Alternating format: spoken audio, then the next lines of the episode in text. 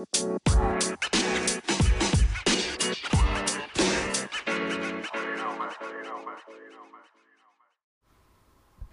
friends, Amy and welcome to my channel. Today we'll look at a part in ER where its doctor is treating acute myocardial infarction with TPA injection.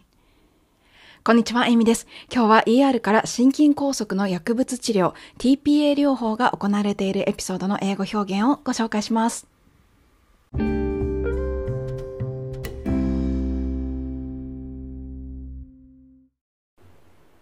はい、ということで今日は医療ドラマ ER から急性心筋梗塞の患者さんが TPA という薬物療法で治療されるエピソードをピックアップしてみようと思います。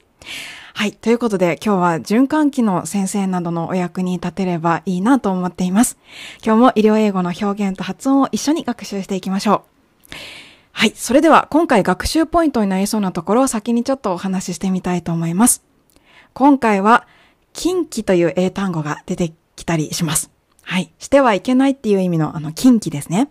こんなセリフで出てきます。この患者さんは TPA に近畿の指示はないわっていうですね、女優さんのセリフで出てきたりします。近畿、どんな単語か思い出されますでしょうか？今日聞いてみようと思います。はい。それから他にはこんなセリフが出てきます。ST 波が大きく上がった。急性心筋梗塞ね、困った。それから、古いカルテを見せて。とかですね。そんなセリフが出てきます。リスニングはなかなか難しいですので、よーく聞きながらドラマで楽しく英語学習していければと思います。それでは始めましょう。概要はこんな感じ。高齢の男性が心臓発作で救急車で、えー、病院の救急科へ搬送されてきましたと。で、病院では救急科内科レジデントのスーザン・ルイス先生が治療を担当します。まず、スーザンと患者の、えー、今回はですね、フラニガンさんという患者さん。この二人の初対面の時の短い会話をまずリスニングしてみたいと思います。それではどうぞ。Okay, on three, one, two, three. Mr. Flanagan, I'm Dr. Lewis. How's your pain now? Oh, much better. Dr. Kaysen's my cardiologist. Someone was going to call him. Okay, let's check on Dr. Kaysen. Get はい、こんな感じです。いかがでしたでしょうか？救急車で搬送されてきた患者さんと救急科の先生の一番最初のやりとりでした。一番最初、スーザンが患者さんにこのように声をかけています。フラニガンさん、医師のルイスです。痛みはどうですか ?Mr. Flanagan, I'm Dr. Lewis. How's your pain now? Mr. Flanagan, I'm Dr. Lewis. How's your pain now? Oh, much better. はい、ということで、今痛みはどうですか ?How's your pain now? あたりがちょっと使えそうな感じがしますね。次は患者さんのセリフです。だいぶいいです。主治医はケイスン先生なんです。連絡行ってると思うんですけど。now? Oh, much better. Dr. Kaysen's my cardiologist. Someone was going to call him. Okay, let's check on Dr. Kaysen. はい。患者さんのこちらのセリフからは、ケイソン先生という先生が僕の主治医だというセリフを練習してみたいと思います。Dr. Kaysen is my cardiologist というふうに言っています。心臓の主治医の先生なんだということですね。えー、最初の is のところがちょっと省略されていて聞こえにくいですが、Dr. Cason's my cardiologist というような感じで発音されています。アポストロフィー S になってしまっていると思ってください。Dr. Cason is my cardiologist 一度一緒に発音してみましょう。cardiologist というふうに言ってみてください。Dr. Cason's my cardiologist ありがとうございます。ネイティブに続いてみましょう。Oh, much better. Dr. Kaysen's my cardiologist. はい、ありがとうございます。今のセリフからは、cardiologist、心臓専門医というセリフを一緒に練習していました。さて、それではエピソードのメインの部分に進みましょう。スーザンが心電図の波形を見ながらこのようにつぶやきます。ST 波が大きく上がったわ。急性心筋梗塞ね。困った。さて、どんな英語が出てくるでしょうか聞いてみましょう。His ST wave is way up. Acute MI, we're in trouble. You want to inject TPA? Hand me his old chart. 最初のセリフから確認してみましょう。ちょっと小さくて低い声でボソボソ発音されていたので聞こえにくかったと思うんですけれども、どうでしたでしょうか ?His ST wave is way up. acute MI, we're in trouble と言っています。His ST wave is way up ですね。この way はすごくという意味で使われる副詞の way です。way up すごく上がってるというような感じ。そして acute MI。acute、え MI は myocardial infarction の省略形ですね。acute MI。we're in trouble。この最初の were と聞こえるところは we're ですね。we're in trouble。be in trouble で大変なことになったという意味を表す言葉の塊ですね。we're in trouble. ああ、大変なことになったわ。と言っています。頭からもう一度確認して聞いてみましょう。His ST weighs way up. Cute am I. We're in trouble. His ST wave is way up. Acute MI, we're in trouble. You want はいスーザンのこの一言を聞いて横にいた看護師さんがこのように声をかけています。You wanna inject TPA?TPA を打ちますかネイティブの発音を聞いてみましょう。His ST wave is way up. Acute MI, we're in trouble. You want to inject TPA? さて、看護師さんに TPA を打ちますか？と問われたスーザン、次の一言を何と言っているでしょうか？よーく聞いてみましょう。You want to inject TPA? Hand me his old chart. はい、いかがでしょうか？ここを聞き取れましたでしょうか？とっても簡単なことを言っているのですが、ちょっと音の変化が起こっているので聞き取りにくかったです。hand me is all chart というふうに聞こえます。hand me っていうところはですね、hand me というふうに言っています。ちょうだいと言ってるんですね。hand me 私にちょうだいと言っています。hand me his old chart オールドチャートで古いカルテです。hand me his old chart で古いカルテをちょうだいと言っていました。Acute MI, we're in trouble. You want to inject TPA? Hand me his old chart. はい、hand me his old chart 古いカルテをちょうだいと言われまして、周りにいた看護師さんがスーザンにカルテを渡します。彼女はそれを眺めてこのようにつぶやきます。TPA に近畿の指示はないけど、出血するのが怖いわ。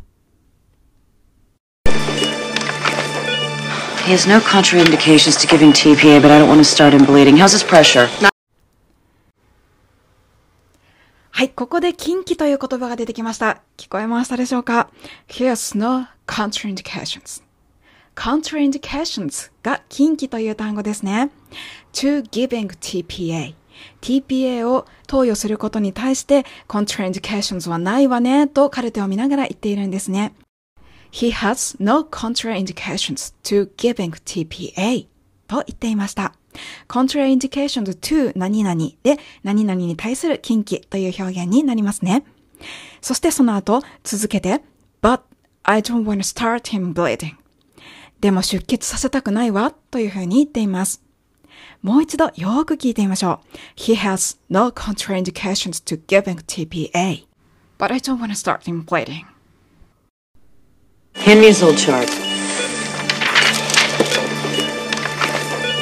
He has no contraindications to giving TPA, but I don't want to start him bleeding. How's his pressure? 90 over 60.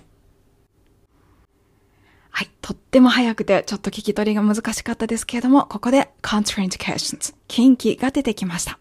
He has no contraindications to giving TPA. 一度一緒に発音の練習をしてみようと思います。ってみましょう。TPA に禁忌の指示はないけど、出血するのが怖いわ。He has no contraindications to giving TPA. But I don't want to start him bleeding.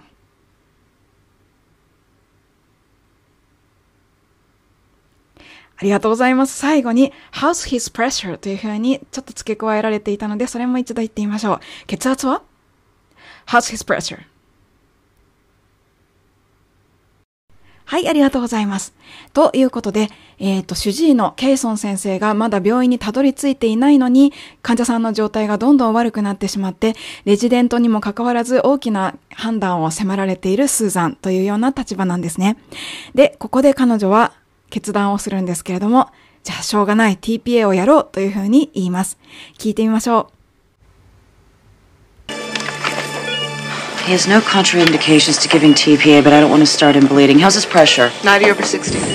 Oh man, okay, we gotta go with it. 5,000 units heparin and TPA, 10 milligrams push, 60 over one hour. Let's get another EKG, keep him on the monitor.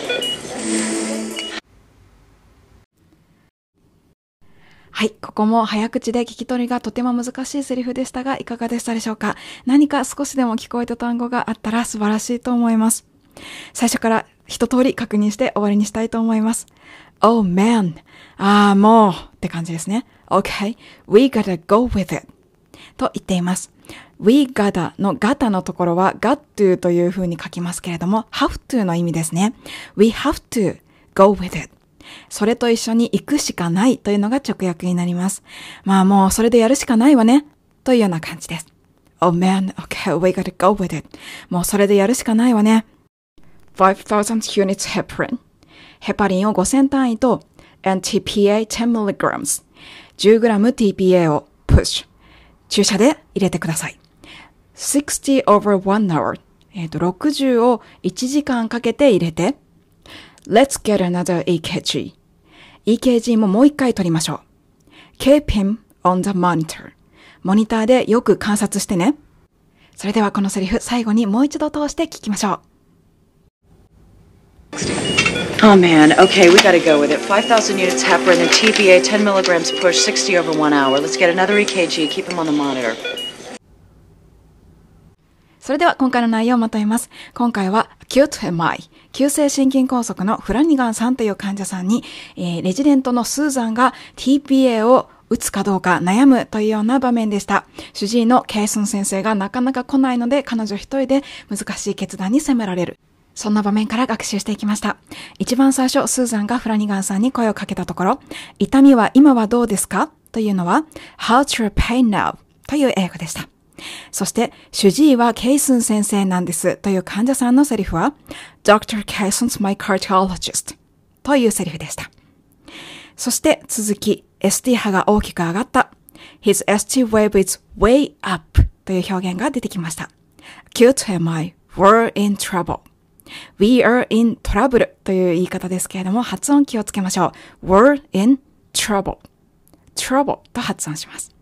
そして、TPA 打ちますかという看護婦さんのセリフは、You wanna inject TPA? 古いカルテちょうだい。Hand me is all chart. カルテに TPA に近畿の指示はないけど出血するのが怖いわ。He has no contraindications to giving TPA, but I don't want to start him bleeding. はい、今回の内容はいかがでしたでしょうか勉強になりましたでしょうかそれではまた次のラジオでお会いしましょう。Thank you for listening, ladies and gentlemen. I'll see you next time.